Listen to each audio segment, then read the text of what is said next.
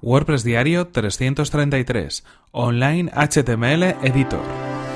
Estás escuchando WordPress Diario, tu podcast sobre desarrollo web con WordPress y marketing online. Con Fernand Diez.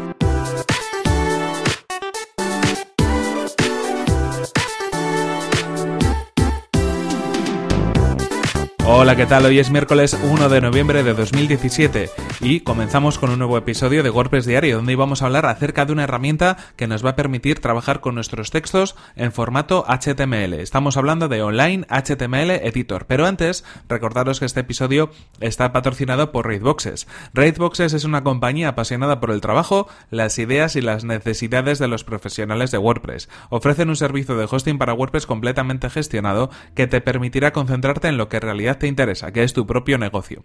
100% compatible con WordPress, rápido y seguro. Disponen de copias de seguridad cada 4 horas, reglas anti-hackeo para WordPress y certificados SSL gratis. Y además, atención porque estamos de promoción, estamos de sorteo. Vas a poder acudir gratis con Raidboxes a la próxima WordCamp Santander 2017 que tendrá lugar los días 11 y 12 de noviembre. De esta manera podrás formar parte de todos los profesionales que acudan a una WordCamp y en este caso la WordCamp de Santander. ¿Qué es lo que debes hacer? Simplemente acceder a raidboxes.es barra WordCamp-Santander y ahí podrás registrarte en Raidboxes de manera gratuita y conseguir tu acceso a ese sorteo, al sorteo de dos entradas para la WordCamp Santander 2017 de este año. Y ahora sí, continuamos con el tema que nos ocupa hoy. Como sabéis, todos los miércoles y también durante este mes de noviembre hablamos de herramientas, de servicios, de aplicaciones que nos permiten mejorar en nuestro trabajo diario o con nuestros proyectos web, con nuestros sitios web y que de alguna manera pues nos facilitan y nos ayudan a mejorar cada día un poquito más nuestro flujo de trabajo. Y en este caso vamos a hablar de una herramienta online que nos va a permitir, en este caso, ayudarnos a trabajar con nuestros textos y luego poder utilizarlos con su formato HTML. Os cuento un poco la situación y por qué yo personalmente la utilizo. Eh, como sabéis, durante ya hace algunos meses vengo colaborando con Betavirs, betavirs.com, que es un sitio web donde de alguna manera se reúnen diferentes profesionales relacionados con el mundo del diseño, con profesiones digitales, con el mundo de la programación y bueno, además de otro tipo de, informaciones como pueden ser información sobre eventos, los propios eventos que ofrece eh, Betavirs o otro tipo de gestiones a nivel de comunidad dentro de esta red, eh, también ofrecen pues una serie de, artículos, ¿no? De alguna manera. Yo estoy colaborando con esos artículos y lo que hago es escribir de vez en cuando pues artículos relacionados con WordPress.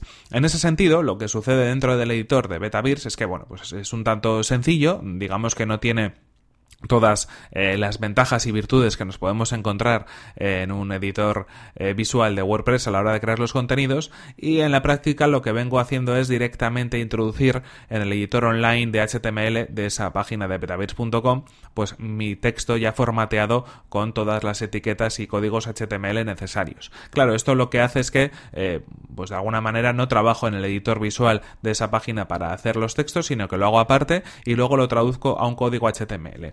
En este sentido, ¿qué es lo que me encuentro? Pues que si por ejemplo estoy trabajando, y esto es un caso que vosotros podéis encontrar también en un artículo o en un documento, en un eh, simplemente en un documento de, Google Docs, eh, por ejemplo, que es lo que vengo utilizando para hacer estos borradores de los artículos y de los documentos, luego si quiero pasarlo a ese editor, pues hay cosas que en el resultado final, en el código final HTML, no funcionan, porque el editor visual, pues hay veces que tiene sus propias trampas. ¿Qué es lo que hago? Lo que quiero hacer en este caso es asegurarme de que el código HTML que yo cree, que yo genere en ese artículo, sea el que definitivamente se vaya a mostrar. Y para eso lo que necesito es trasladar esos documentos de Google Docs a un documento HTML o a un texto plano con código HTML. En ese sentido, estuve buscando varias soluciones para poder trasladar eh, todos los documentos que hacía en Google Docs o en otros editores o incluso en el propio WordPress, pasarlos directamente a código HTML y que estuvieran todas las etiquetas bien colocadas y cada uno de los párrafos exactamente como yo quería, incluso con estilos incrustados. Y lo que encontré fue esta solución, Online HTML Editor. Os dejo el enlace en las notas del programa, eh, lo podéis encontrar en cualquier caso en html-online.com y es una herramienta muy sencilla que nos permite, por un lado, poder trabajar en un editor eh, de TinyMCE, es decir, el mismo editor que utilizamos, por ejemplo, en WordPress, introducir toda la información que queramos con ese editor eh, con el que podremos estar familiarizados, podemos trabajar sin problemas y después, al mismo tiempo, nos va generando un código HTML en una ventana eh, complementaria con todo el trabajo que estamos haciendo a nivel de edición ya pasado a formato HTML, en texto plano en formato HTML. E incluso lo que puedo hacer es directamente copiar digamos de alguna manera eh, el texto que yo haya creado en un documento de Google Docs, seleccione todo el texto, lo copio, lo inserto en ese editor TinyMCE y lo paso directamente en esa ventana complementaria al código HTML final, que luego ya puedo tomar, copiar y utilizarlo en lo que quiera. Incluso hay muchas veces que os puede servir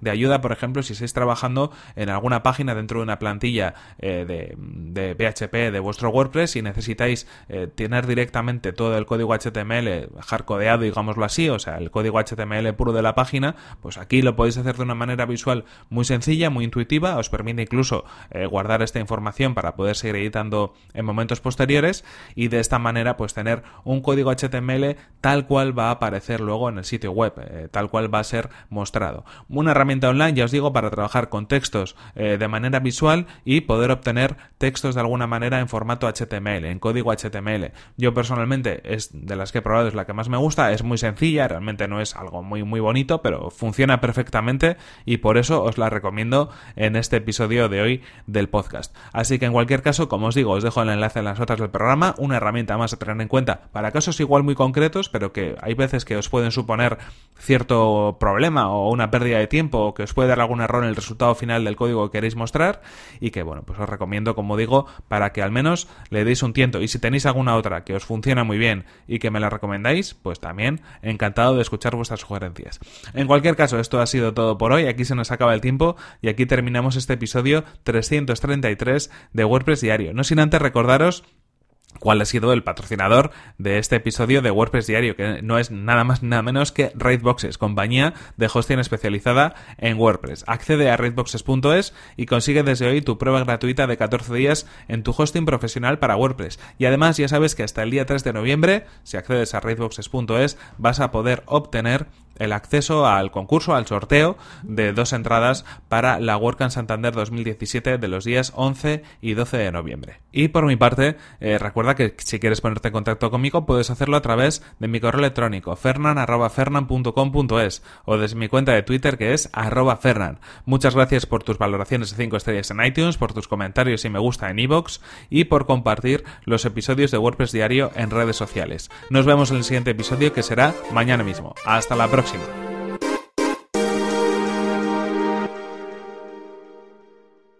Y en efecto, hoy también es festivo, pero yo creo que hay que cumplir con la cita del podcast diario, por lo menos de lunes a viernes. Nos vemos mañana.